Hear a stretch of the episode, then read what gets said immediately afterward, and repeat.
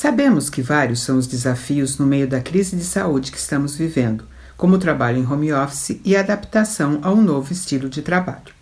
Em julho último, numa conferência de investimentos, houve a discussão sobre as tendências do mercado de trabalho que vão permanecer pós-crise.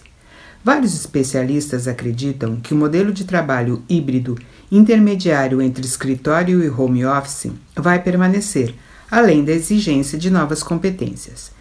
Milton Beck, diretor-geral do LinkedIn na América Latina, explica que empresas que não acreditavam na viabilidade do home office passaram a acreditar mais e funcionários que achavam que o home office era a solução da vida deles agora acham que é bom passar alguns dias em casa e outros no escritório. Então, caminhamos para um mundo intermediário.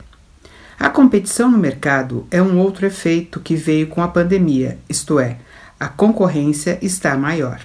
A educação continuada, chamada de lifelong learning, é destaque então, estudar e se aperfeiçoar sempre.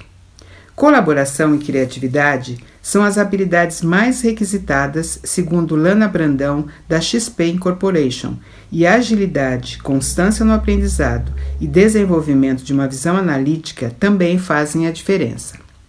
Ray Dalio, autor do livro Princípios, compartilha conselhos para o sucesso. Saber quais são os seus objetivos, nos problemas usá-lo como oportunidades, tomar uma decisão de como solucionar os problemas e transformar os planos em resultados.